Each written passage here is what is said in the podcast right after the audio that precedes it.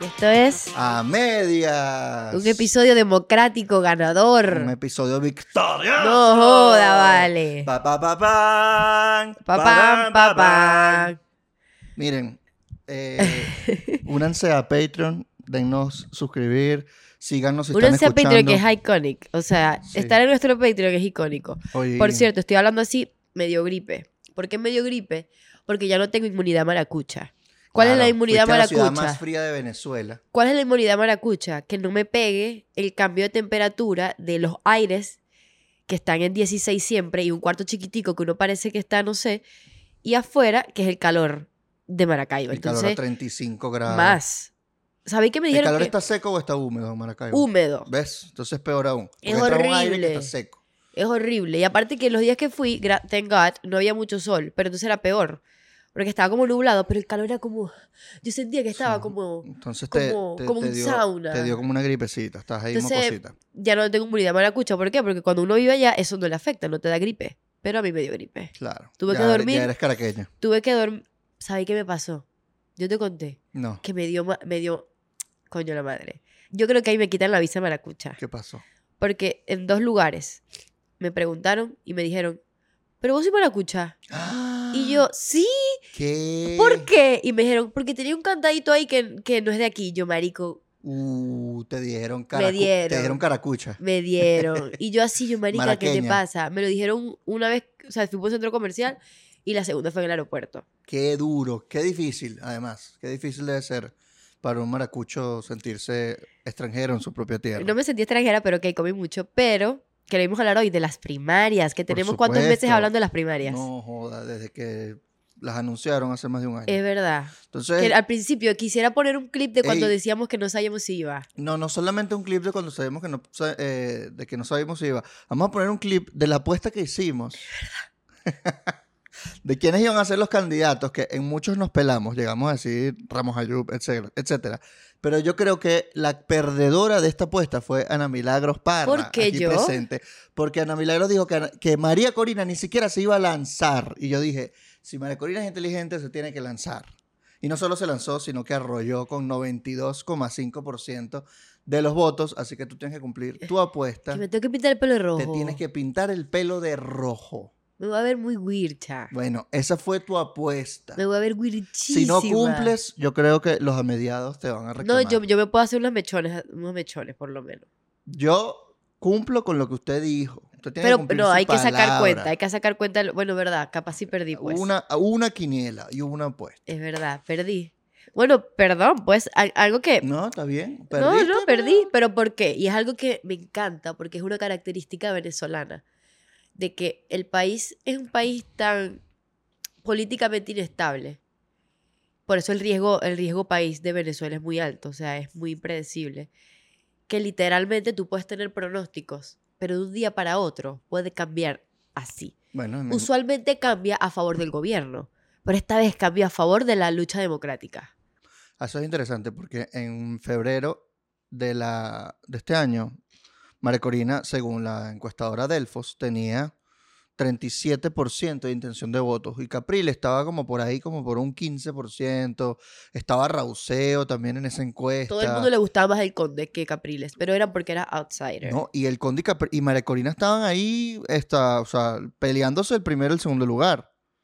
Eso cambió completamente en una cuestión de ocho meses. En este país cambió por completo. Es más, incluso cuando la inhabilitaron o, o la, Yo creo que le dio más fuerza y la todo. recontrainhabilitaron, porque supuestamente ya estaba inhabilitada, pero se había levantado la Que inhabilitación. por cierto, algo que no sabía que quería decirlo aquí es que las inhabilitaciones no la puede hacer la Contraloría.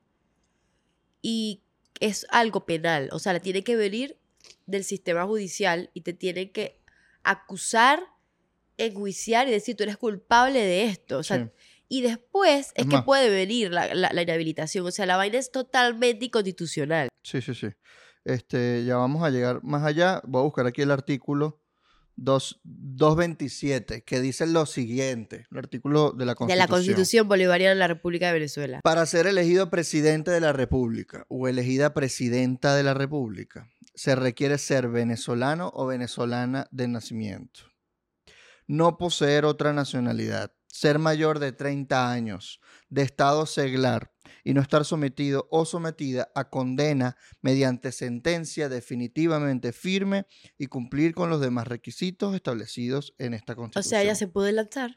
Según la Contraloría, ella tiene una inhabilitación administrativa, pero no tiene una sentencia definitivamente firme, porque eso pasa por el Tribunal Supremo de Justicia. O sea, para que que, pudiera pasar, pudiera pasar. pudiera pasar, yo les creo todo. si a ellos todos quieren llegar carajos. al Ajá. 100% de la represión, pudieran hacer eso. Claro, y que por cierto, algo que nos preocupa, bueno, Pero que ya lo hablamos en el episodio de la represión, es que cuando hay eventos electorales usualmente aumenta la represión, pero yo creo que, que es lo que me, me pone como feliz, porque tenía tanto rato como diciendo que este era el escenario ideal y no sabía si iba a pasar, de que primera vez en demasiado tiempo fue la oposición que le dictó el tablero al chavismo. Sí, le cambió el juego, le, le dio demasiadas, digamos, le marcó la agenda.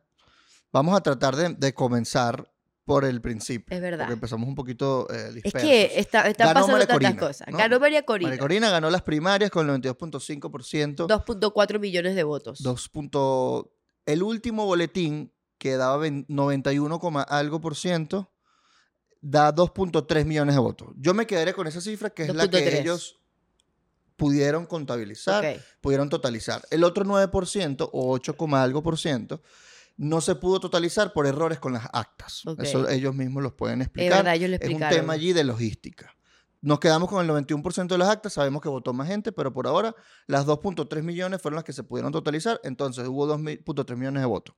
Hubo más participación, pero vamos a Eh, quedarnos con el hubo más 2.3. participación y esto después lo hablamos. ¿Quién decía que las primarias no se podían hacer sin el CNE? Exacto. ¿Quiénes jugaron en contra de la primaria? ¿Quiénes jugaron en contra de la primaria y decían que no iba a ser posible? ¿Quiénes no han reconocido que la primaria hizo un buen trabajo? Gente que incluso estuvo dentro de la- Estuvo dentro de la de la, primaria. de la comisión de la primaria. ¿Será que digo el nombre? No, tú Eh, sabes ya quién la eres. gente sabe quién es. Son, No varias- son- saben. son dos personas. Bueno, Dos personas. importa, Al final no es una cuestión de, de dividir, solo hay que saber quién es quién. Ahora, ¿qué es lo que a mí me parece, creo que nos parece interesante? Uno, la participación. Nadie se esperaba esta participación. Este era el escenario más optimista y ocurrió. El más optimista no llegaba a un millón de votos. No, sí, había gente que decía 1.5, 2 millones. Yo nunca, nunca escuché más bien Pero yo sí, creo nadie que se las- atrevía a dar ese las expectativas, que es lo que a mí me gustó de la comisión, es que la comisión actuó, yo sé que es un actor político, pero fue muy técnico y muy profesional. Y su discurso nunca fue el discurso heroico de mañana vamos a salir y tampoco el de María Corina, sino fue muy, las expectativas estaban muy moderadas. Ujú. Y la gente igual fue a votar. Sí. Y cuando vimos la cantidad de votos, que fue mayor a la cantidad de votos que recibió Capril en las primarias de 2013. Que recibió 1.9 millones. 1.9 millones. Que en ese momento había. El CNE, el CNE ayudó a esas primarias, ¿verdad? Sí, el CNE hizo esas primarias. y sea, no- era- no había- Estaba, no estaba inhabilitado. Estaba inhabilitado Leopoldo. Y Leopoldo estaba como arriba en las encuestas y le dio a él el, digamos, el respaldo. Ajá. Que fue Capoldo. O sea, fue la primaria de Capoldo. I remember that. Ujú. I remember that. Y es como. Nadie se esperaba esa cantidad de personas. Y es increíble que la gente igual fue a votar con lluvia, con problemas de movilización, de, y que entendió de que la primaria era au- auto- autogestionada Ujú. y entendió los problemas que pueden haber tenido. O sea, yo tengo amigos que fueron a votar y no estaban en los libros, a pesar de que salían acá. Y no pudieron votar. Y no pudieron votar porque no salías. No salía. O sea, a veces decía como tomo tres y, el tomo, y había dos tomos en el lugar. ¿Sabes? O sea, eso pasó muchas veces, pero creo que nunca hubo un que bolas la comisión, sino fue como, yo entiendo, esto no te ayudó. O sea, el CNE, que legalmente te debería haberte asistido, no lo hizo. Igual Bueno, lo hizo hizo. una trampa ahí. Hizo una trampita. Que Cuando no, le que no se la agarraron. de repente se renunciaron todos los rectores, o los renunciaron, y estuvieron un tiempo eligiendo los rectores, eligieron los nuevos y dijeron, ah, no, que ahorita sí les vamos a prestar el apoyo, pero no va a ser en la fecha que ustedes quieren, sino en la fecha que nosotros decimos. Y la primaria, la comisión de primaria dijo, no, gracias, ya está. nosotros No, gracias, hacemos-". nosotros lo hacemos. Exacto. Y se criticó mucho de muchas partes de la que oposición. Y el hecho de que se lo hayan ofrecido implica que no era una elección ilegal como ahora pretenden hacer, porque Ajá. como eh, la participación los desbordó y los tiene locos, Los están tiene diciendo, un poco locos. lo está diciendo, están diciendo ahorita que es un fraude, pero no fue un fraude, sino la- el CNE no se hubiese ofrecido. Exacto. O sea, no, había sido- pensado eso. Claro, pero es que es obvio. Entonces, ellos no saben cómo ahorita en- enmarcar la, el, el- el discurso para tratar de vender que no hubo esa cantidad de participación, sobre todo porque tiene- les crea una crisis interna. Que eso, bueno, después de eso lo podemos hablar después, lo digo de una vez. Sí. Porque yo estaba pensando mucho, que creo que lo, lo he mencionado varias veces aquí, que es la teoría del selectorado de Bruce Bueno de Mezquita y Smith, que ellos hablan de cómo los, los autoritarismos se mantienen en el poder y es por cuotas. Pero hay un tuit de Andrés González, que ya lo tuvimos aquí, que es el director de Politics, que lo, que lo, quería, le- que lo quería leer porque me pareció increíble el tuit. Pero es por qué. Porque la- las dictaduras se mantienen manteniendo felices a sus grupos de poder, pero hay unos que están más cercanos, que son los que tú le das como más cuotas, le das beneficios vamos a darle beneficios, tanto políticos como económicos. Y no necesitas tanto a tu base. Pero la base igual es necesaria, ¿no? la Entonces- base es la gente que vota, Sí, pero entonces dice, ¿no? la base es los que están abajo. Los- el, apoyo, el apoyo que, por ejemplo, las personas que pueden ir a votar. La gente que tiene los consejos comunales, Sí, esas cosas. CLAP, las UPAS. Entonces es como, cosas. Él necesita tener a todos contentos. O sea, dándole beneficios, ¿no? Entonces tenemos como una disyuntiva de que ahora hay personas del chavismo pidiendo primarias. Como que porque nosotros no nos medimos. En la base. Y lo han en la base, públicamente. Y lo ha dicho públicamente. Algunos es como que, hey, ¿por qué no hacemos eso? O que envidia, dijeron, me encantaría unas primarias Y el entonces PSOE". es, y hay una división dentro, ¿por qué? Porque hay factores dentro de- de- del madurismo que estaban empeñados en que las primarias, o sea, no dejar que las primarias pasaran. Y otros dijeron, dale, vamos a hacer lo que nosotros lo controlamos. Y eso quiere decir, no aprendiste de 2015. Porque yo pensé, yo creo que subestimaron las primarias tanto como la oposición no pensó, porque yo estoy segura que, que el comando de María Corina no esperaba la cantidad de personas que fueron Todo a el votar. mundo subestimó la participación. Porque, yo, y eso me parece, a ver, yo sé que mantuviste las expectativas bajas por todo lo que hemos vivido y me gusta que nos hayamos sorprendido nosotros mismos. Sí. Porque fue como, hay convicción democrática y la gente quiere salir de esto. Y una de las razones, creo que más importante, es que aunque no haya medios de comunicación, la gente se riega la voz, la gente sabe por quién tiene o por quién quiere O votar. sea, me parece sea, eso increíble. Eso es admirable y te da a entender que aun en las peores condiciones adversas, o sea, en las condiciones más adversas, para 2024 es posible un triunfo electoral. Que eso desemboque una democratización o una transición democrática es otra cosa. Va a depender de otros factores más allá de la votación. No significa que votar sea ganar y listo. es ¿no? un instrumento. Es un instrumento que puede canalizar el cambio, que puede dividir y crear una crisis interna que haga, bueno, tenemos que hacer algo. O sea, Exacto. ¿Qué es lo que dijo Andrés? O sea, yo le, la teoría del electorado ya se lo había explicado, pero Andrés dijo como, la coalición ganadora en Maduro se mantiene firme. Quienes tienen medios, medios concretos para ejercer poder en Venezuela siguen leales, o sea, el grupo cercano del selectorado. O sea, tienes a los principales que ejercen poder.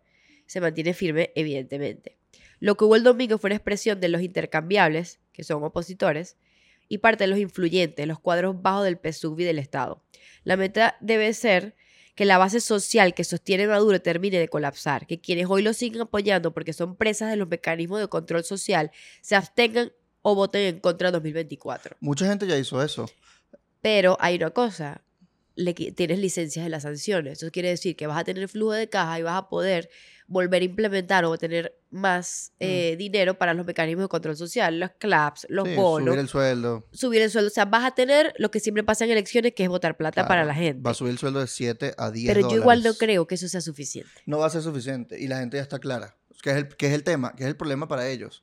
Eh, yo he escuchado testimonios de gente que les decían, ah, te estoy tomando fotos. Gente como el, del chavismo, a gente de su comunidad, qué sé yo, el Consejo Comunal, te estoy tomando fotos. Ya vas a ver, porque estaban haciendo la cola para las primarias. Como que lo estaban amenazando de que le iban a quitar o la caja o lo que sea. Y la gente decía, dale, pues, a mí no me importa, tómame foto, vente para acá a hacer la cola conmigo. Este, ¿Qué me vas a quitar? ¿La pensión de 7 dólares? Dale. O sea, ya la gente ¿Quiere cambio? no tiene nada que perder porque no le están dando nada. Más que represión y miedo. Y miedo. Ah, Hay Y cuando hablamos de cuadros bajos, tenemos a la gente de los consejos comunales, tenemos a la gente de los cuadros bajos del PSUV. Incluso los militares están abajo, pero eso es otro tema, porque obviamente la lógica militar es totalmente distinta y hay mucha represión dentro. Pero eso no quiere decir que si esa gente se separa, va a caer el madurismo. Eso quiere decir que va a forzar a los que están arriba a negociar o a, cam- o a mover piezas. Es como, ¿qué hacemos ahora para mantenernos?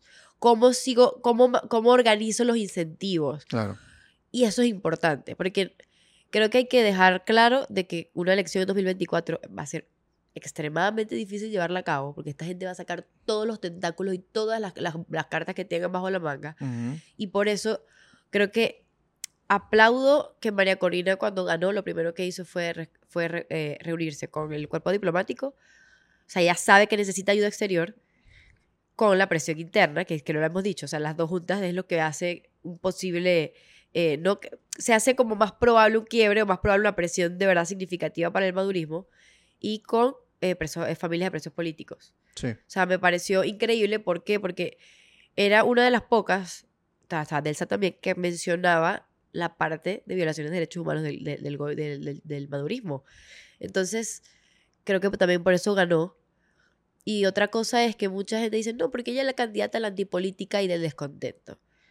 Yo no creo eso. ¿Por qué? Porque cuando tú le preguntas a la gente por qué votó María Corina, siempre, di- siempre dicen, no, porque yo recuerdo que ella siempre ha sido querente, yo recuerdo que ella tal cosa. Ellos nunca dicen, no, porque ella es distinta a los demás, o ella, Sí. ella- yo voto por ella porque no es, no es los otros, sino que me daban características de ella. Entonces, ella movió algo que la gente necesitaba de hace mucho rato. Ella no, ella no puede estar en televisión, no puede estar en radio. Su campaña No la dejan comunicacional volar.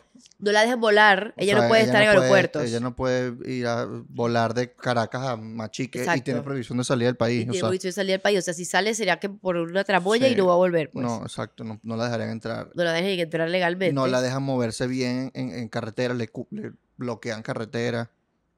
Obviamente empieza desinformación por parte del chavismo que ella dijo esto. O sea, y la campaña de comunicación de, de ella no fue mala, pero puede ser, o sea, pudo haber sido mucho mejor.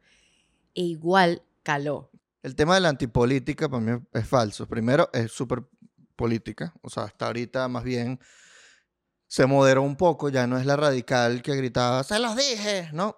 Eh, ya eso no es su papel. Su papel ahorita, ella ahí mismo lo ha dicho, ella está abriendo los brazos a todo el mundo, inclusive a Fuerza Vecinal.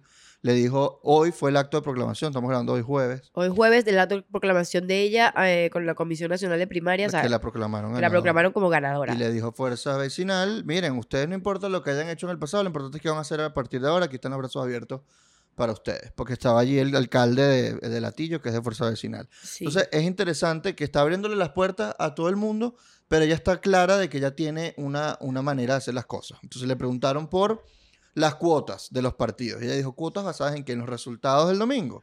O sea, ¿qué les voy a dar? Si son el 7%, básicamente. No dijo eso porque tampoco su idea era humillar a nadie. que me pero gusta. ella tiene claro que ella tiene un 92% y eso significa que la gente la eligió como líder. O sea, legitimidad de origen, está. legitimidad, la O sea, gente te escogió. la legitimidad que tuvieron los partidos con la Asamblea Nacional ya se les acabó porque ya no tienen nada que no legitime tienen eso. apoyo, y no tienen apoyo a la gente. Entonces, si tú te vas a basar en tu 4% o en tu 1% de votos, no tienes, que, no, no tienes peso en esa mesa para decir, si tú no te puedes lanzar, lanzo yo a mi candidato. Porque eso fue lo que dijo Ramos Ayub cuando le sacaron el culo a Prosperi, porque Prosperi al parecer la perdió, ¿no? que el está un sábado- poco para pensar esa situación. O sea, yo nunca... ¿Qué es lo que pasó con Prosperi? Para que tú Ah, luego verdad. expliques. El, el sábado sacaron un video filtrado, una que se nota tanto que fue filtrado. que fue fil- no, no, que lo filtraron, un periodista lo Sí, filtró pero y estaba dijo, mal "Mira, grabado, era una vaina muy rara. Están pasando este video donde Prosperi básicamente no reconoce los resultados, dice que no iba a avalar un resultado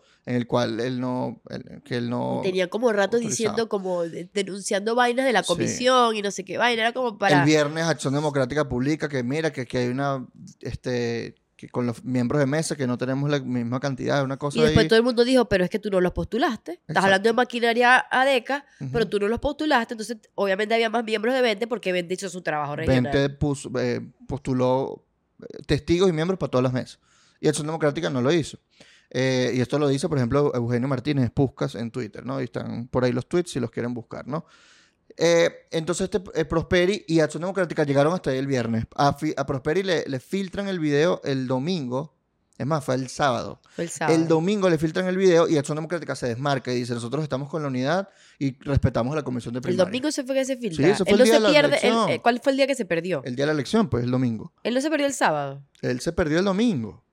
Nadie sabía dónde estaba el domingo. No y fue el sábado, are you, No, are you sure? no, fue el domingo, porque el domingo él amaneció insultando a Eugenio Martínez, diciéndole que era un mitómano, que era mentira, bla, bla, bla. Y ese día, como nadie supo de él, hasta la noche, que Acción Democrática va a dar una rueda de prensa después de los resultados, pero los resultados salieron muy tarde. Los primeros salieron a las 12 y pico. Sí, estábamos pensando que iban a salir a las 10 de, a las 10 de la noche y después dijeron, mira, no. No, entonces ellos la pospusieron la rueda de prensa para el lunes. Y así fue. Acción Democrática dio una rueda de prensa el lunes y dijo, mira, nosotros estamos con la unidad. Sacándole el culo a Prosperi. Le sacaron el culo a Prosperi completico. Y eh, Prosperi no ha aparecido. Hizo un comunicado ahí en Twitter, pero que, Que nadie leyó, yo no leí eso. no, dije, no, no decía nada. Era una vaina muy rara. Y, em, pero Ramos Ayub sí dijo que, que aquí, si ella no se puede lanzar, que tiene que ser un candidato que salga de las primarias, de los Ay, que salieron, de, de los que se postularon a las primarias.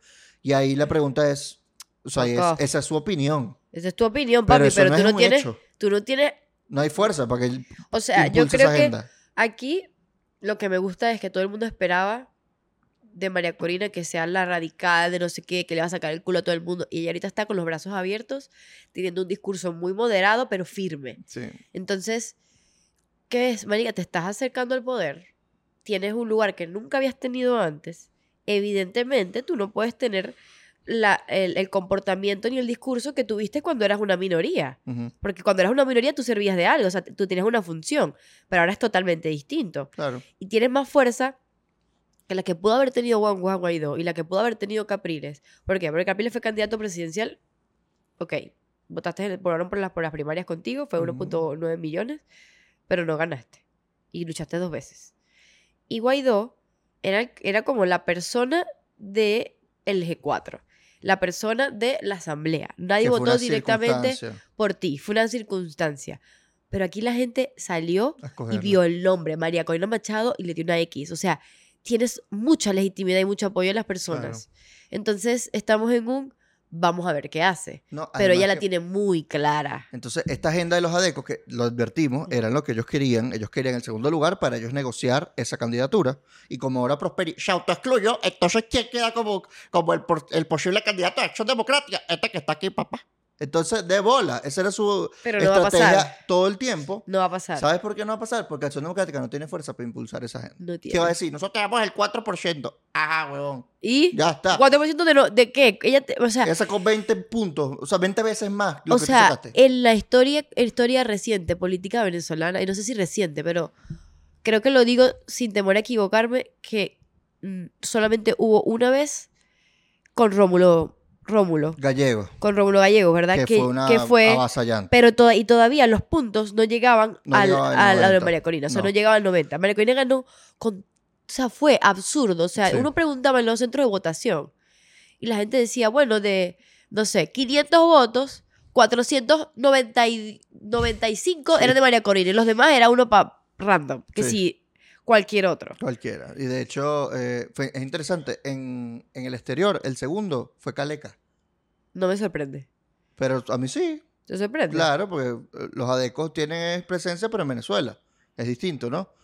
Otro mito que se derrumbó, eh, los, los de afuera, los de adentro. Fuck you, es los de afuera los de adentro quieren lo mismo. Queremos lo mismo. Tienen la misma visión. Es mentira que adentro hay una agenda de normalización, de que, que vamos a, a- a- a caerle bien a la dictadura. Eso es paja, la gente no quiere eso. La gente no quiere La gente eso, la gente no quiere gente que se acomode. No, la gente quiere cambio. La gente quiere Es cambiar. como, ¿por qué te vas de- a acomodar? Y, creo que por eso. Capriles no llegó más arriba. O sea, el momento en que dijo yo voy a jugar con, la- con las reglas de la dictadura, yo creo que La gente le, le vio clarito y dijo, no, tú, tú no nos no, a llevar para ningún lado. Esto no sirve. Entonces, hay gente que critica el proceso. Yo he escuchado comentarios, he leído comentarios que, bueno, qué inteligentes, ahora ganó Maduro porque eligieron una inhabilitada. Ah, Ajá.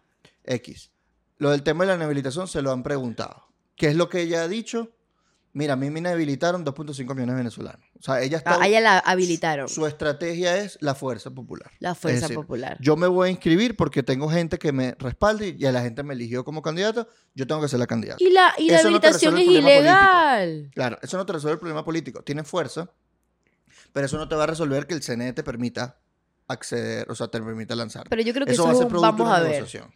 Exacto. Ahora, el chavismo, yo creo que Yo no ahorita va- yo no creo que vaya tiene los incentivos no para los permitir la candidatura de María es más, creo que se vienen cosas peores. Claro, porque o sea, vamos a ver muchísima más represión, pero una represión muy por abajito. O sea, a ver, quiero pensar que sea así porque es lo que hemos visto. O sea, va a haber una represión como como infiltrada, como no creo a que través de, los, de los alacranes. con alacranes, que lo hemos visto, pues, con amenazas a la oposición, con más, más cosas y quizás dejen lo más frontal para después.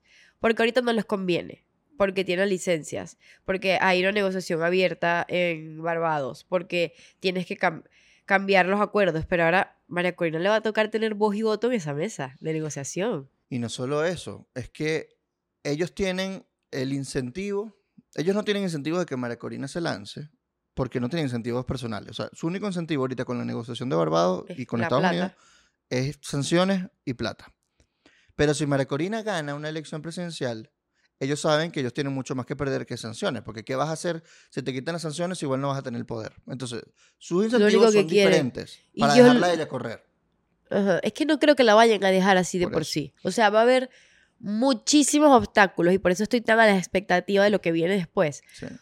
Porque es un nuevo capítulo en la historia política venezolana que no hemos visto antes. Claro. O sea, era como, de verdad, es como cuando se pasa la antorcha y le pasamos la antorcha a una jeva que ha tenido como el mismo discurso siempre, que sabemos que es frontal, pero que ahora, que nunca la hemos visto en una posición de poder así, ¿no? O sea, nunca la hemos visto siendo ella la líder. Pero creo que está en total capacidad y tiene todas las credenciales para hacerlo. Por ahora lo ha demostrado. Lo, por ahora lo ha demostrado. Tipo, a mí no, no me ha decepcionado absolutamente nada lo que ha dicho. No, esto- estas, estos cuatro días después de, la, de que fue eh, electa, yo creo que ha dado buenos pasos. Firmes, cortos, pero andando, ¿no? Se reúne con la gente que se tiene que reunir. Ha dado discursos abiertos a toda la oposición. O sea, cualquiera que quiera la derrota de Maduro y quiera la democratización de Venezuela, está bienvenido. Eso es interesante. Porque incluso Fuerza Vecinal, que tiene como sus vínculos ahí raros con el chavismo, entonces... eh, Pero no hablemos de toda fuerza vecinal. No. Hablemos de no son. Ayé, que Elías Ayé está como un poquito fuera, como una pata dentro y una pata afuera. Mm, es Fuerza Vecinal. Es fuerza vecinal, es fuerza vecinal. Y es verdad, esa gente Exacto. le da la mano al chavismo y no le importa. Esa gente está cooptada desde el principio, pero me parece interesante porque la gente pensaba de que, bueno, María Corina le va a cerrar las puertas a todo el mundo, ¿qué tal? No sé qué. Ella No. dice, papi, ella sabe que sola no puede. Claro, entonces eso es lo interesante. Primero, desmiente, desmiente eso la de antipolítica y la vaina. Segundo, la gente que critica que si ella va a sacar a la gente a protestar. Uno, la protesta pacífica es un derecho, recuérdalo. Eso puede ser la bota en tu nuca por tantos años diciéndote no, no salgas a protestar, sé sumiso. Pero recuerda que tú puedes protestar y ser rebelde porque es tu derecho como eh, tu ciudadano derecho. que vive una, en un Y país que no- no es democrático, pero en el fondo es un derecho que garantiza tus eh, la democracia. La democracia. Y yo de verdad no pienso que si hay unas protestas se van a parecer a 2017-2014. O sea, yo no creo que eso Yo creo pase. que no va a apuntar hacia allá. Van Ella no va a apuntar a protestas protestas. inteligentes, en tal caso, protestas pacíficas, eh, pero no creo que quemar calle, este, Yo no, yo no creo que pasemos por ahí otra vez. guarimbas y vainas, eso no, No. creo que vuelva a pasar. Es que un- es y la un gente tramo. no, va- no va a estar, y la gente no. va no, y, mucho más. Y, y hablando. A ver, porque la- los protagonistas de esa protesta fueron, fueron los jóvenes. Y hay que destacar esto. Yo no. eh, vi muchos testimonios de personas que dicen: Yo vi en colas, la mayoría eran personas de tercera edad. Y que los jóvenes, como que todavía no estaban tan impulsados a votar.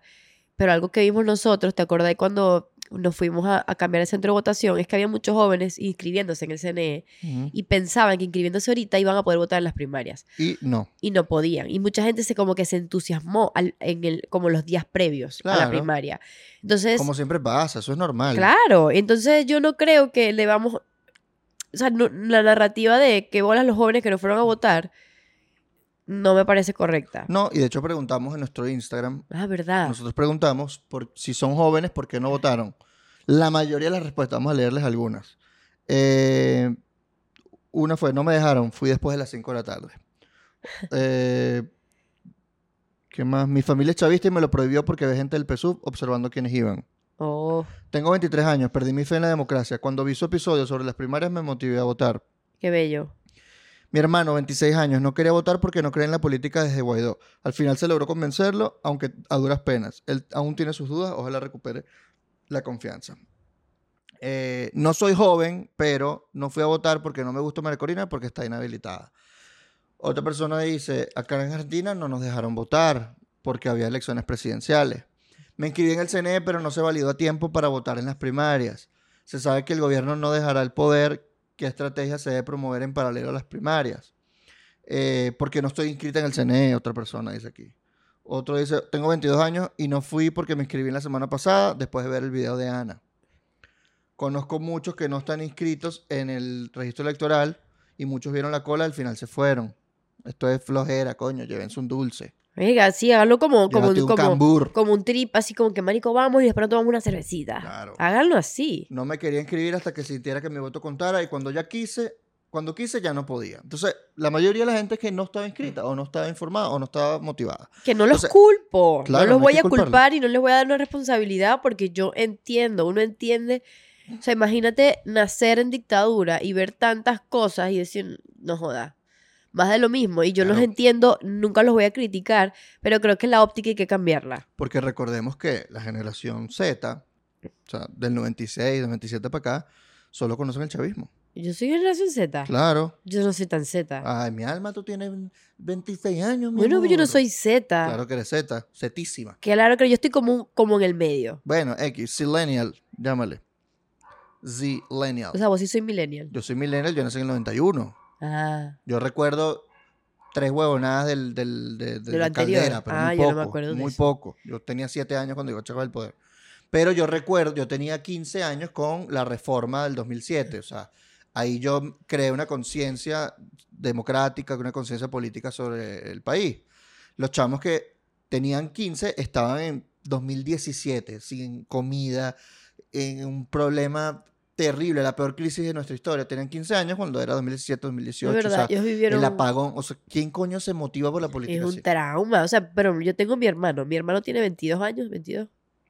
22 años y él no está inscrito en el, en el CNE. Está bien. Mi hermana tampoco y tiene 22. Y que, miren, o sea, imagínense, están, somos que nuestros hermanos. Ujú.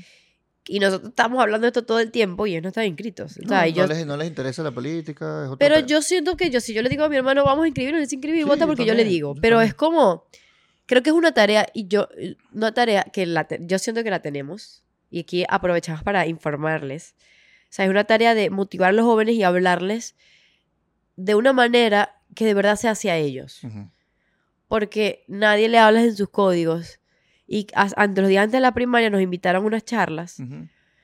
Y la verdad, mucha gente me escribió después como, mira, después que te escuché hablar, como que me dieron ganas de inscribirme en el CNE. Y me gusta porque siento que po- vamos a tener una gira universitaria por todo el país. Anuncio importante. Vamos a tener una gira universitaria, a tener episodios en vivo. En todo el, pa- en todo el país en vamos a varias ir ciudades del país. a Maracaibo, vamos a ir a Puerto Ordaz, A a, Barquisimeto, a Barquisimeto, Margarita. a Barinas. Margarita no, vamos a Puerto La Cruz. ¿No vamos a ir para Margarita? No, Puerto La Cruz en vez de Margarita. Ah, Vamos a San Cristóbal, San a Cristóbal, Mérida. a Anzuategui. Sí, Puerto La Cruz. Ah, ah, ah, verdad, Puerto La. Cruz, le- ajá, ya, verdad, lechería.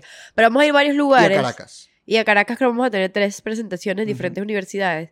Y eso me tiene tan emocionada, porque Sí, es estén pendientes de nuestras redes que vamos a anunciar las fechas. No, va, va a ser por, un- por un tiempo, ¿no? No, Pero todavía no tenemos las fechas, ¿por qué? empezamos Porque en noviembre. Bueno, en diciembre tenemos la primera fecha confirmada. Esperemos en noviembre tener otra. tenemos, empezamos, espero, espero que de verdad nos confirmen Maracaibo.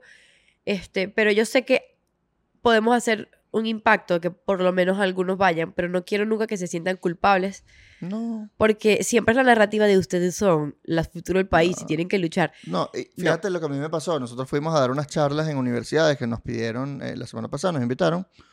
Y eh, el, el tema era la participación electoral. ¿Por qué participar en las primarias? Entonces, cuando les pregunté quiénes estaban inscritos en el registro electoral, había como 50 chamos. Y nadie, a mí- en, en mi grupo no había nadie cinco. inscrito. En mi grupo no había nadie inscrito. Exacto. Entonces, eran personas que estaban interesadas porque estaban ahí. Porque estaban ahí. Estaban escuchando una charla, estaban haciendo preguntas, eh, pero no estaban inscritos, entonces ya no podían participar en las primarias. Pero igual, probablemente muchos de ellos salieron a, inscribirse. O, Y las presidenciales son, o sea, a ver, no es que son más importantes, pero necesitamos la mayoría de las personas que puedan votar en las presidenciales, porque que hay que ver las votaciones, o sea, las elecciones en dictadura como solo un instrumento para llegar a algo, dentro de una estrategia más grande. Y María Corina lo entiende. María Corina sabe que no es que votamos y ganamos, es necesito a la mayoría de las personas votando para poder hacer presión interna por, con un mecanismo institucional. Tiene, porque ¿qué pasó con Guaidó? Guaidó tenías la, la legitimidad de la Asamblea Nacional, pero tú pensabas que era el, el quiebre por presión externa. e interna. Pero no te fuiste por una vía, ¿sabes? Como que no te vamos a hacer elecciones, elecciones libres, ¿qué tal? Si tú tienes mucha presión, tú puedes empezar a impulsar para crear concesiones donde haya mayores, o sea, como que mayor libertad en las elecciones. O sea, es una estrategia que todavía no está escrita, todavía no está hecha. Yo no sé qué estrategia tiene María Corina, pero ella entiende que es un instrumento dentro de muchas cosas. Porque las elecciones en dictadura no funcionan como elecciones en democracia. No funcionan para que tú elijas a alguien y se vaya a Miraflores, o se vaya y va a ser presidente. Funcionan de otra manera. Y hay que verlo des- de, de- de ese punto de vista, de esa óptica. Yo voy a ir a votar porque pongo mi granito de arena como ciudadano, porque es tu derecho. Porque algo que me enteré hace poco es que en la mayoría de los países latinoamericanos es un, es un deber. Tipo, tú te puedes, a ti te pueden multar por no ir a votar. Mm, De pana. O sea, es como que, ah, mira, no votaste. A mí me salió aquí que no votaste. Bueno, tenés que... Para reducir la, la abstención. Sí. Pero aquí es un derecho. Es como que tú vas y tú lo decides. Y ojalá decidas participar. A pesar de todo, porque... Porque eres venezolano, porque eres ciudadano y porque a tu vida a ti te... Aunque no te importe la política, la política le interesas tú.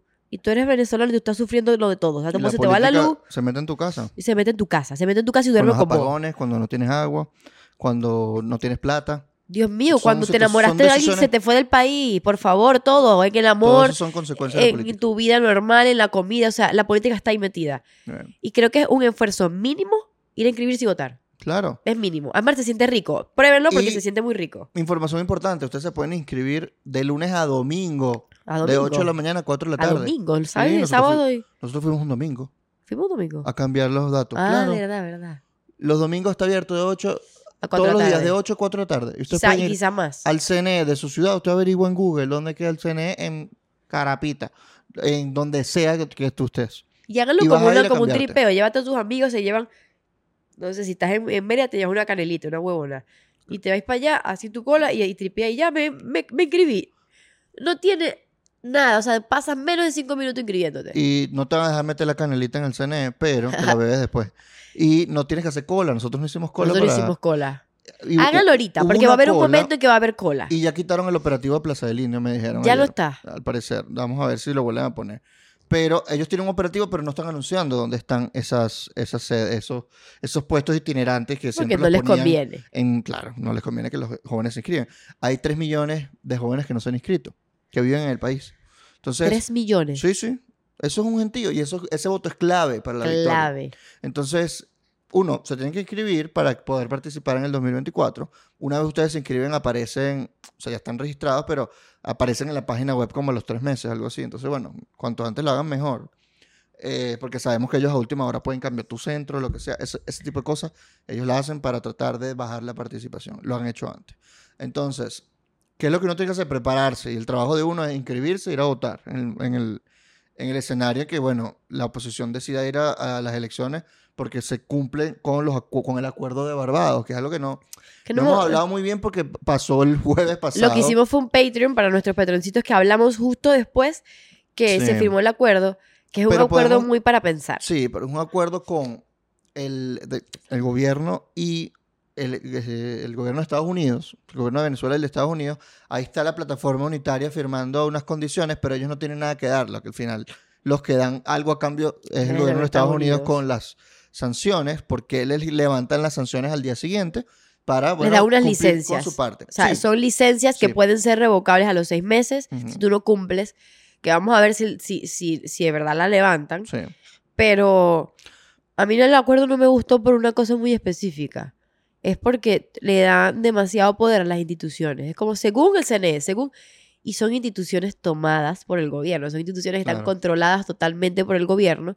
Entonces, creo que ese factor en la narrativa de decir, según el CNE, según el TCJ, o sea, que le des tanto poder y tanto peso de decisión a las instituciones que sabes que responden a, Claro. a un, a un objetivo político, está un poco para que pensemos, Sí, para pensar. El problema es que no veo otra manera de hacerlo. O sea, eh, por eso es un acuerdo y no un, ¿sabes? Y no un trofeo, porque todo el mundo tiene algo que ceder. Y en, lo- en eso tuvo que ceder la oposición. Yo creo que no ¿Vos había otra manera que, de ¿Qué pensáis de, de la gente que dice que el acuerdo posibilitó, o sea, dejó, las, dejó que las primarias sucedieran? Que ¿Vos pensáis sí, que es verdad? Claro, pero al mismo tiempo no puedes negar la, la naturaleza autocrática y por eso están ahorita persiguiendo, amenazando con, A la con comisión. investigar la comisión, con meter preso y, y quitarle la prohibición del salida del país a, a Casal. O sea, el eh, están violando Están básicamente violando el acuerdo otra vez. otra vez a una semana de firmarlo porque saben que eh, yo creo que eso genera una crisis interna. La alta Eso. participación hizo que el sector más radical no le dijera, mira, yo les dije, yo les dije que no hicieran la primaria, les dije que las primarias no van. ¿eh? Hashtag las primarias no van. Como un animador de fiesta infantil. Entonces, el señor de los chismes, le di, obviamente le recriminó a- a, Al, al psiquiatra. al psiquiatra y el psiquiatra sabe que la cagó porque se le salió a las manos el tema de la primaria. Él pensó, no, van a votar 800 mil personas, ustedes se relajan, vamos a entrar en la vaina. nadie. De pronto ese verguero de gente votando. No joda, vale. las colas en Casa Alta, en Katy, el gentío, en la Candelaria, en todos lados, en los en pueblitos recónditos. Hay que destacar que hubo centros de votaciones donde se acabaron las papeletas y la gente no pudo Sobre seguir todo votando. En Táchira en la tarde se acabaron En, en- todas las papeletas. varios amigos de Maracaibo me escribieron que Marica no pude votar porque sacaron las Sí, papeletas. en Barquisimeto fue así. El centro donde votó sea mi que abuela, mi mamá. Hubiese más votos. Mi mamá no pudo votar porque ya no habían papeles. Ah, ¿en serio? Sí.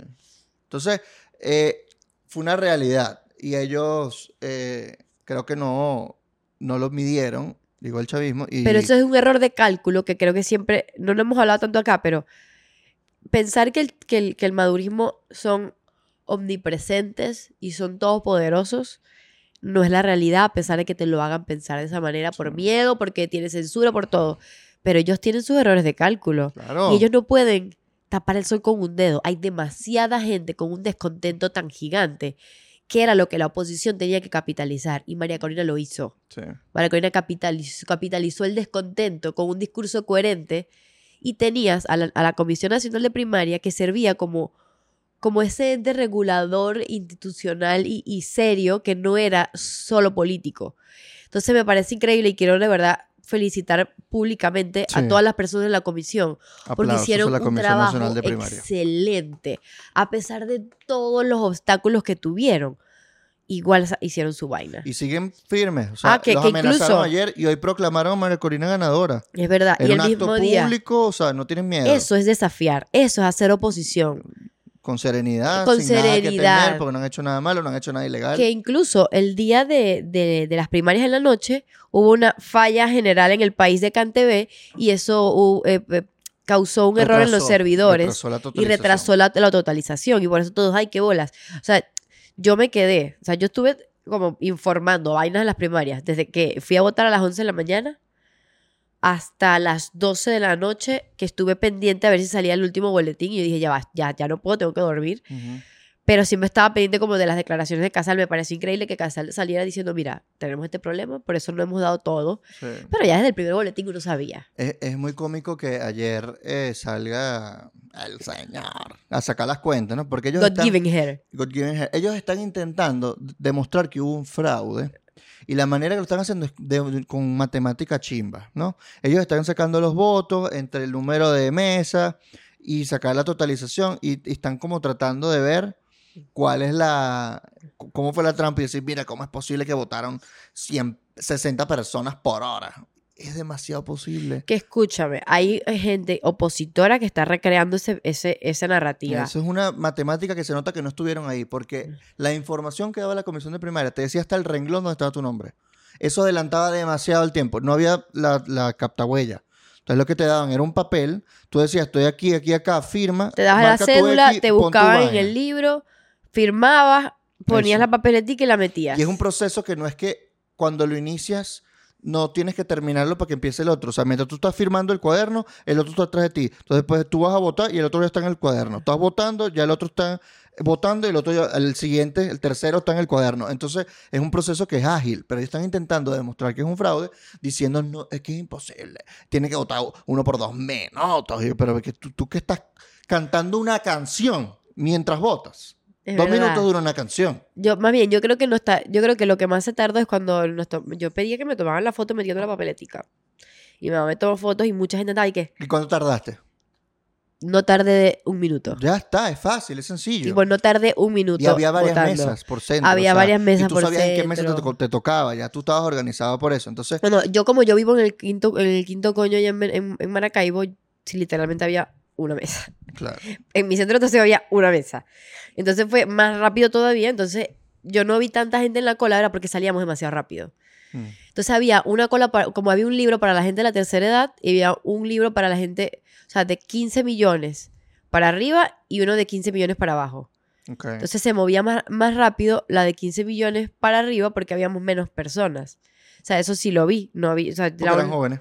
Exacto, era muy poca gente que era de 15 para arriba. Las demás eran todos de 15 para abajo. Y eso fue lo que- creo que eso fue un poquito de estar. Mi, mi mamá se tardó. Eso sí demuestra que hubo más personas mayores. Que, sí, y, que y- jóvenes. y- y la verdad Obviamente, les lo vimos- aplaudo. Lo vimos, en la escuela. La verdad les aplaudo porque aquí en Caracas llovió burda y había, y había mucha Coño, cola. Yo estuve en plena lluvia acompañando a mi esposa a votar. Había como 500 personas en cola. O sea, eran Había mucha gente. tres cuadras de cola. y de la gente verdad. se quedó. La gente se quedó. Nadie se fue. O sea, Yo pasaba en el carro buscando puesto y nadie es que se, le, se, se iba No, corriendo. y- Todo el mundo estaba- gente sin parar. Ay, yo me sentía, le y yo me sentía tan bien. Y yo decía, Dios mío, ven que lo que nos tocaba era moralizarnos un poquito y saber que, que podemos. O sea, eso a mí me, me llenó, a ver, de esperanza, pero al mismo tiempo yo tengo mis expectativas muy moderadas. Sí.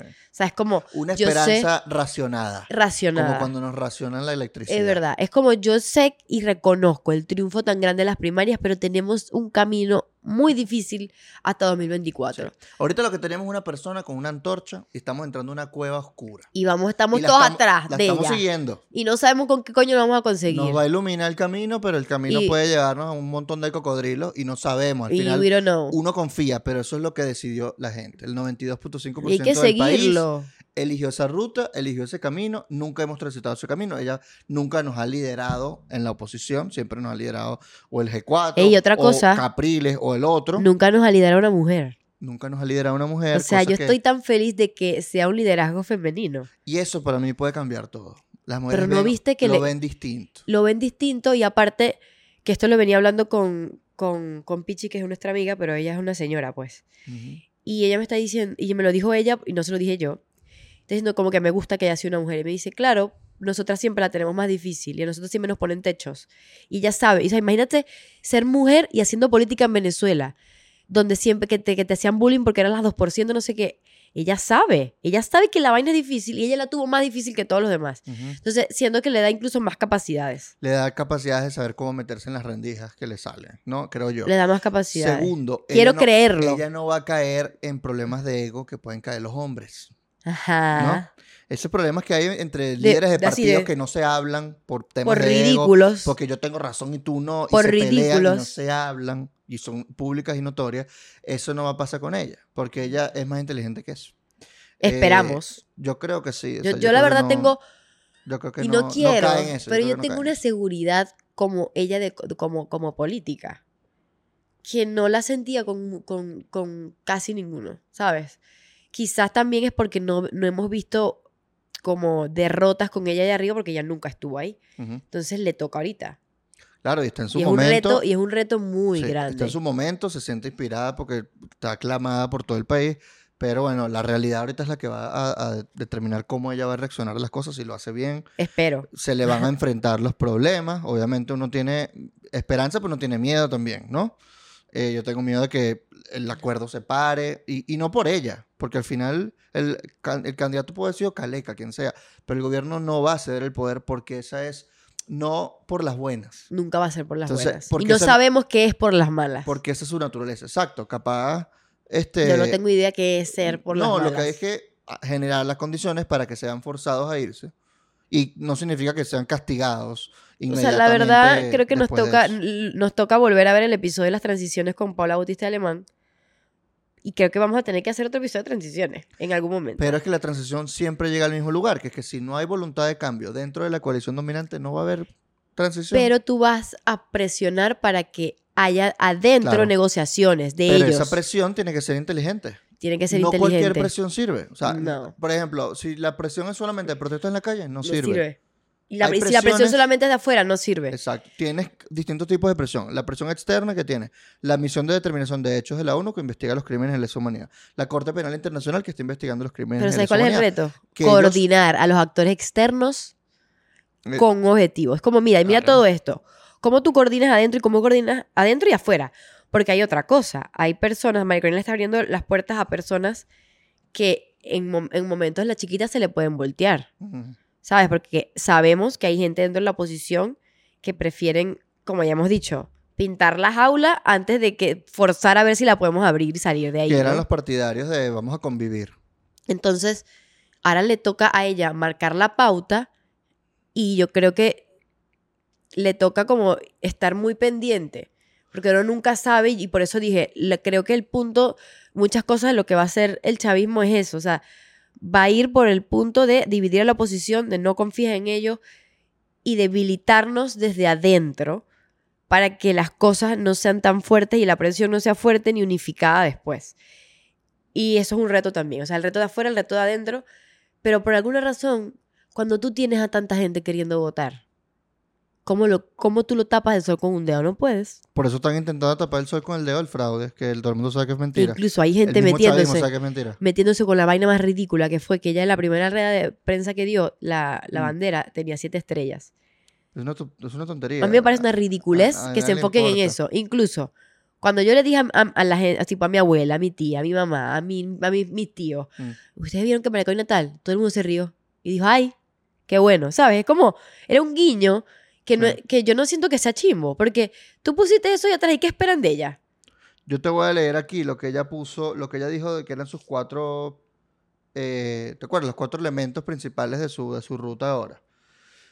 Este, uno de esos dijo, es garanti- construir la gran gobernabilidad democrática desde ahorita. Eso es interesante. Entonces yo creo que ella está intentando construir las condiciones para que haya una transición. Y esas condiciones implican los puentes con el chavismo. Y puentes dentro de la va a oposición. garantizar la democratización. No, no es para que ellos se queden, sino para que ellos salgan. Es lo que ha dicho. Es ¿no? como, mira, vamos a ver cómo salimos ordenadamente. Eso. Entonces, esa- Ordenadamente es una palabra, Sí, de ¿Sí? forma ordenada, pues.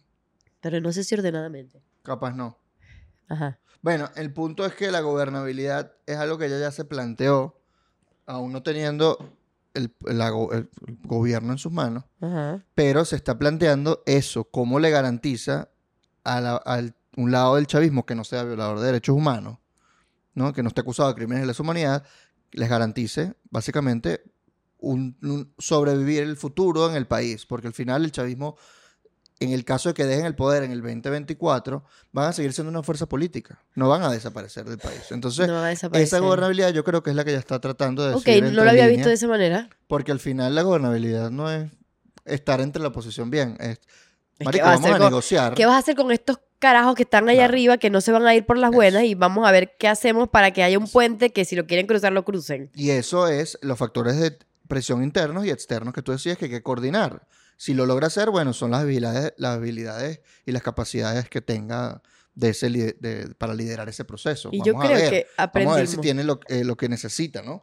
Pero es interesante ver que ella está coordinando ya con factores externos, se reunió con embajadores, eh, vamos a ver si se reúne con la comisión de, de- con la comisión de determinación de, determinación hechos, con la Corte Penal Internacional que ahorita en noviembre van a atender la apelación que hizo el, el- el Estado venezolano por los crímenes de los cuales los acusan. Eh, y eso va a jugar un factor determinante, porque en el caso de que haya unas protestas, se van a pensar dos veces antes de volver a reprimir como hicieron en el 2017. No, porque sé si pensando eso. Yo, creo que sí, de- porque yo- muchos de los casos que están en la Corte Penal es Internacional por las es protestas. por las protestas. Pero yo no pienso que vamos a llegar a esas protestas. Yo creo que no, A mí me da una cagazón. pero obviamente si no sacarla en la calle, ellos van a sacar a las a Fuerzas Armadas. El tema es que si ellos llegan a ese nivel de violencia que llegaron en el 2014, 2017, 2018, 2019, ellos se la van a pensar dos veces. Se la van a pensar porque tienes al mundo mirando. Tienes al mundo Y tienes la mirando. Corte Penal ahí, o sea, está, está investigando. O sea, tienes al mundo mirando. Pero vamos a ver, porque también tenemos un problema que ahora tenemos dos guerras activas. En, sí, en eh, tenemos el Medio Oriente y, en tenemos Ucrania uno y- en Ucrania con Rusia. Entonces, hay como. Hay unos intereses de unos países mirar para Venezuela por temas energéticos. Ujú. Y eso hay que tenerlo. Pero no, pero yo siento. O sea, yo sé que María Corina tiene todo eso en, en la, en la mesa. Ujú. Y espero que, que de verdad, estratégicamente, pueda ir por una estrategia acertada. Sí. Pero tomando en cuenta de que las condiciones siempre cambian, de que el país es muy volátil y que tienes que estar abierto al cambio de la estrategia y que las transiciones nunca son lineales. O sea, puedes ir derecho, tácate y de pronto obtienes una bajada y después una subida. O sea, hay que verlo así. Me recuerdo que fui a una, a- antes de las elecciones, fui a una charla que estaba a Paula Bautista y le preguntaron que si ella, ella, ella piensa que es el inicio de la transición. Y me dijo, no te lo puedo decir, eso se ve después. Tú, tú- se ve después cuando ves qué generó qué. Pero yo ahorita no te puedo decir, porque si es por mí, vas a poder iniciar ahorita o poder iniciar después. O sea, no es algo que lo podemos ver en tiempo real. Porque esas negociaciones ocurren en privado. Porque eso ocurre en privado, porque los, los puntos de quiebre ocurren cuando tú no te los esperas. O sea, Claro, y, y en negociaciones de palabra, de, mira, de- de yo voy a hacer esto, pero tú me tienes que garantizar y esto. tú no sabes si, se, si eso lo va a cumplir. Entonces, yo creo que eh, el hecho de que estén vueltos locos con crisis internas sin saber cómo reaccionar ante que eso no esto, quiere decir que hay ruido de sable, que se van a No, caer. no, No, no. pero están en, están desacuerdos importantes porque no saben cómo lidiar. O sea, ahorita todos se oponen a que María Corina se lance. Eso estoy seguro. of O sea, course. nadie está, cre- creo que nadie está queriendo decir levanten las inhabilitaciones. O sea, están buscando la manera para sabotear Barbados, ya lo dijeron.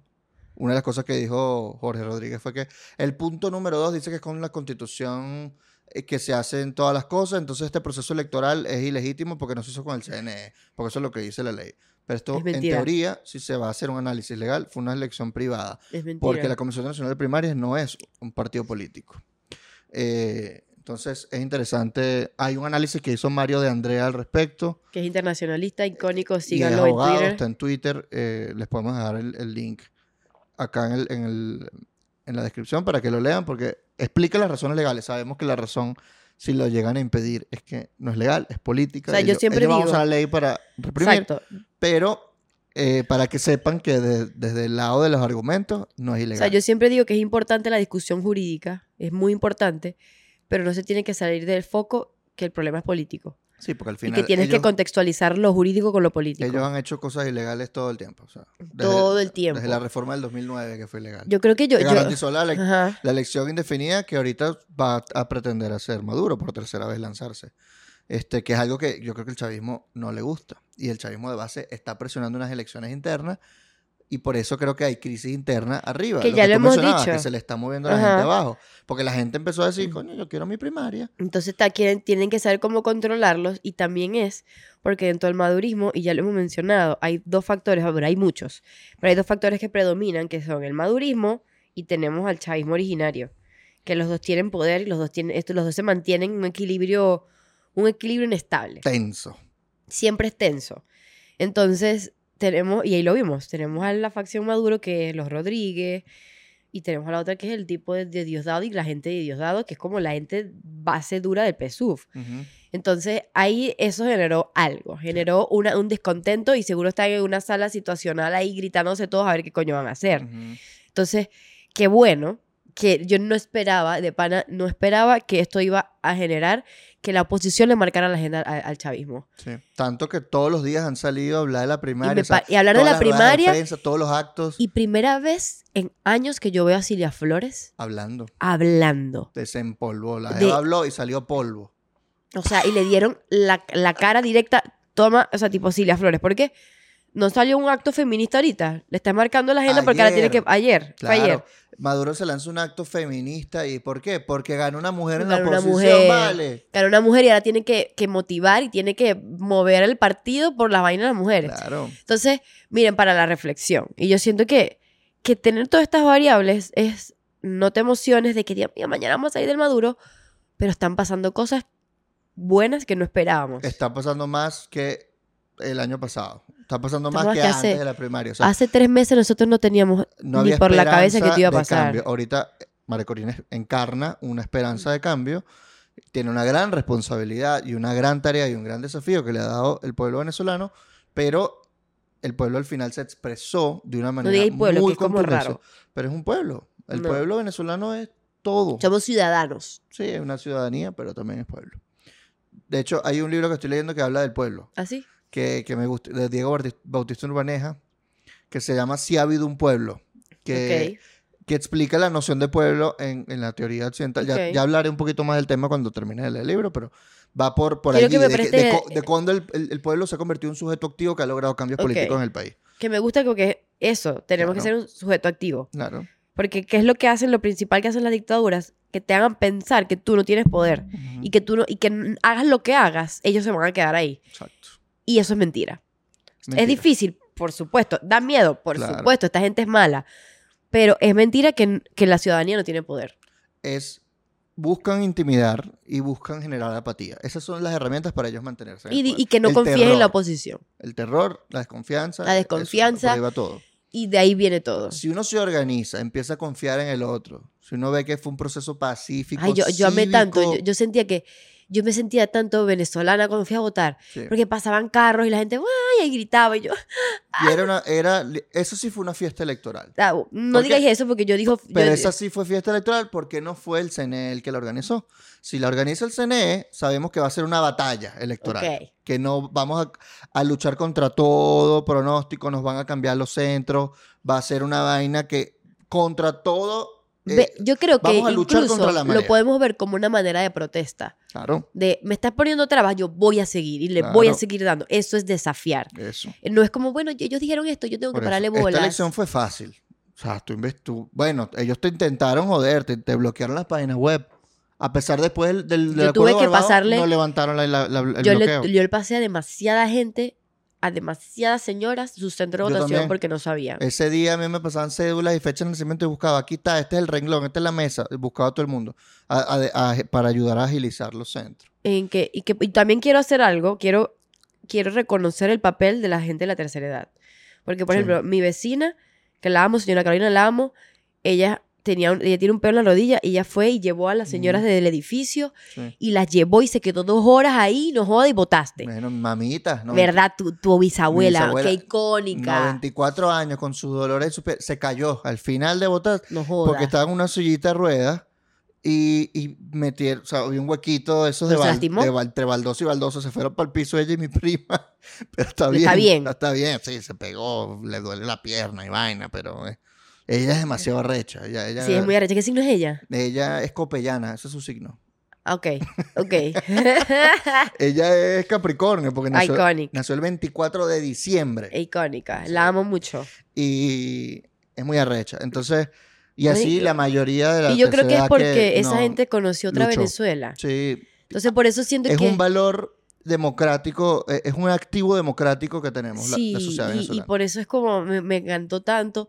También que vi que muchos de mis amigos fueron a votar, pero porque están como conectados a la vaina, Aquí a la política. pero no conectados directamente. Pero tengo un amigo, Juan Diego, Juan Diego, te amo, que él ve el podcast. Dijo, Marica, yo te escucho para trabajar. Mm, Y él es diseñador gráfico y él, yo trabajé con él, pero era como que mi alma, política X. mm, Y como que le- esa manera que nosotros hablamos le gusta. ujú. Y él está pendiente y fue a votar y mis amigos, dale, sí, vale, ¿sabes? Como que hay una apertura, why not? O sea, eso es lo que yo siempre digo. No busquen las palabras de por qué no votar. Es, por- es como, ve y ya. Y ya. Pon el voto sin, y listo. Sí. ¿Por qué vas a votar? ¿Por qué no? Siempre digo eso, ¿por qué no lo vas a hacer? O sea, Yo ahí depende de la situación. Hemos tenido circunstancias en las que, ¿por qué no votar? Porque no nos dejaron Porque no nos lanzar dejaron. candidato. Es que es distinto. Y eso es importante, qué bueno que lo mencionaste. por eso hablaba de primaria como fiesta y el CNE como Pero batalla. qué bueno que lo Porque mencionaste. con el CNE el juego es distinto. Porque los venezolanos, nosotros apoyamos una causa y no específicamente, por ejemplo, apoyamos la protesta, apoyamos la Asamblea Nacional, o sea, ahí fue voto, podemos protesta, o sea, varias, varias líneas, o sea, no es una cosa que nosotros tenemos en la cabeza diciendo este es el camino obligado que vamos a seguir, que es solamente electoral, no, es depende de lo que le venda según las circunstancias. Entonces, esto es lo que pasó ahorita, es vía electoral, y qué cool que es vía electoral, Mm. pero que sabe que es una herramienta, que la vía electoral no es solo votar y ganamos, es una herramienta que vamos a utilizar para presionar. Y me parece, eso es el punto, de que no es que el venezolano apoya a un candidato solamente, apoya la propuesta de Sí. cambio, ¿sabes? Porque no es como, o sea, apoyaste a Guaidó, que es de voluntad popular, apoyaste a, a Capriles, de que es PJ, o sea, eso es totalmente distinto a los valores de 20, pero la gente ahorita no está, no, no está pensando en eso. Incluso mi, No. mamá, mi mamá me dijo, a mí no me gusta María Corina porque ella habló algo del aborto, pero bueno, yo voy a votar por ella porque, por- porque hay que votar por ella, o sea, ahorita no es el momento de ver las cosas tan específicas, porque ella no va a gobernar mañana. Ella es la persona que se escogió como líder Para un proceso. para un proceso de cambio. Cuando llegue el cambio, porque va a llegar, Tienes fe. tengo fe. Mano, tengo fe. Viste, Marico, y la vino tinto y después pasó eso, ¿viste? Para pensar. Y ayer ganó la Miss International. Ajá, yo lo vi. Andrea Rubio, creo que se llama. Estamos puros. La Estamos- mujer está ganando. No joda. Monos. Pero entonces, ese es el punto, pues. Yo, como yo dice creo mi que. presidente. ¿Cómo, cómo? Un país feminista. No joda. Como dice mi presidente. Y bueno, ya, mono. Eh, gracias por escucharnos. Recuerden seguirnos en todos lados, pendientes de la, la Yes. fecha de la gira. Recuerden que todas las fechas que tengamos de la gira es entrada libre. O sea, ustedes no van a tener que pagar para absolutamente nada. No. Eso sí, va a ser en universidades. Pero eso no quiere decir que solamente es para los jóvenes. Cualquier persona puede ir y están todos invitados. Sí. Y bueno, nada, en conclusión, Quedamos a medias. Por favor, suscríbanse.